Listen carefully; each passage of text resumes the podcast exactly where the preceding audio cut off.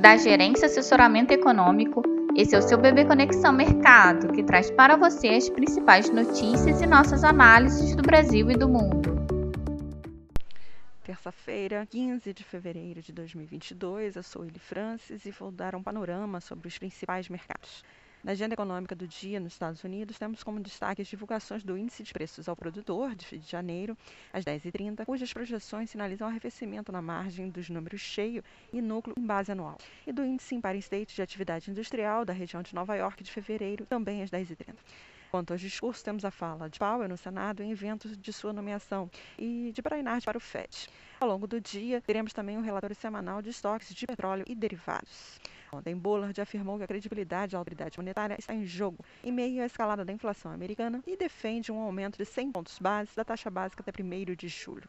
Em relação às questões geopolíticas, uma agência de notícias da França noticiou que algumas forças russas que foram deslocadas para as áreas próximas da fronteira com a Ucrânia estão voltando para suas bases. Vale informar que o presidente da Ucrânia deu sinais de que poderá desistir de aderir à OTAN ao falar ontem que talvez essa questão para nós seja apenas um sonho.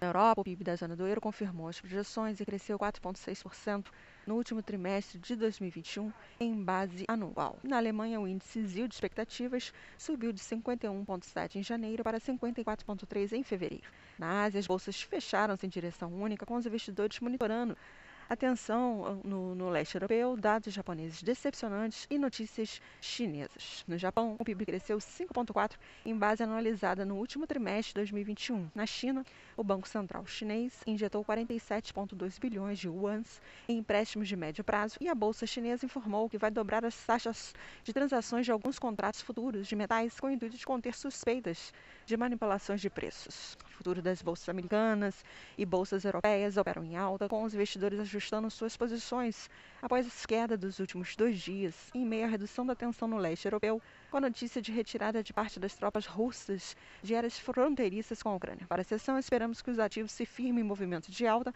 apoiados nesse recuo da Rússia e suporte técnico. Vale enfatizar a possibilidade de muita volatilidade em meio às notícias desencontradas sobre o risco geopolítico.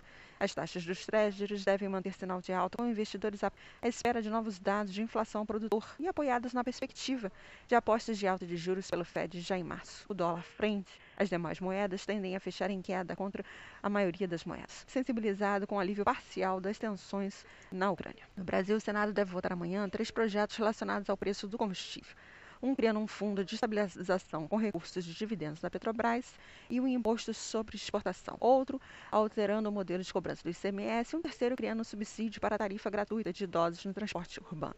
O relator dos projetos que tratam de combustíveis no Senado, Jean Paul, irá manter seu parecer final sobre a questão dos dispositivos que alteram a política de preços da Petrobras, criando um imposto sobre exportação de petróleo bruto e um programa de estabilização de preços de combustível no mercado interno. Segundo o noticiário, o governo vai consultar o Tribunal Superior Eleitoral sobre a legalidade da redução de impostos sobre combustível em um ano eleitoral. O assunto foi discutido ontem à noite em uma reunião virtual. O Tribunal de Contas da União retoma hoje a análise da primeira etapa do processo de privatização da Eletrobras. O ministro Vital do Rego, que pediu vista do processo em dezembro, deve sugerir aos colegas que o valor da outorga do leilão, definida em 23,2 bilhões, seja recalculado.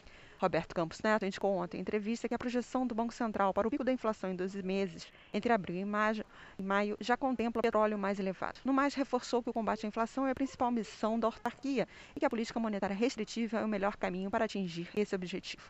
Avaliou ainda que o mercado financeiro no Brasil passou a ser menos receoso em caso de mudança de governo como resultado da eleição de outubro. Na agenda do dia, o GP10 de fevereiro subiu 1,98%, acelerando em relação à alta de 1,79% em janeiro. O Tesouro fará leilão de NTNB e LFT. Na agenda de resultados corporativos, o Banco do Brasil anunciou ontem encerrou o quarto trimestre com lucro líquido ajustado de 5,9 bilhões, uma alta de 60,5% em relação ao mesmo período de 2020 e de 15,4% na comparação com o trimestre imediatamente anterior. Os ativos locais devem continuar apresentando uma dinâmica volátil e incerta, com os investidores atentos ao noticiário acerca das tensões geopolíticas entre Rússia e Ucrânia, enquanto aguarda a divulgação do PPI nos Estados Unidos, que pode reforçar a expectativa de ajuste monetário mais firme. No fronte interno, os agentes seguem monitorando as discussões no Congresso em torno das propostas de desoneração dos combustíveis. Destaque para a entrevista de Campos Neto, que reforçou que a autoridade monetária irá usar os instrumentos necessários para combater a inflação, o que, somado ao viés de alta da taxa dos Treasuries e um GP10 mais salgado e o leilão do Tesouro, deve manter a curva de juros pressionada o viés de recuperação das bolsas externas, a manutenção aparente do fluxo de estrangeiros, o resultado do Banco do Brasil acima das expectativas, notícias no campo corporativo devem favorecer a renda variável, apesar da queda das commodities, e aí em especial a queda do petróleo e do minério de ferro, e da questão do vencimento do índice futuro amanhã, que também adiciona pressão. Já o dólar pode se beneficiar da melhora do clima global, do fluxo positivo e da fala dura de Campos Neto, mas a queda das commodities e o nível técnico pode limitar o movimento. Esperamos, portanto, dólar em queda, juros em alta e Bovespa em alta. Um bom dia a todos e bons negócios. Por fim, lembramos que essas informações refletem somente expectativas e por isso a instituição não se responsabiliza por eventuais perdas financeiras.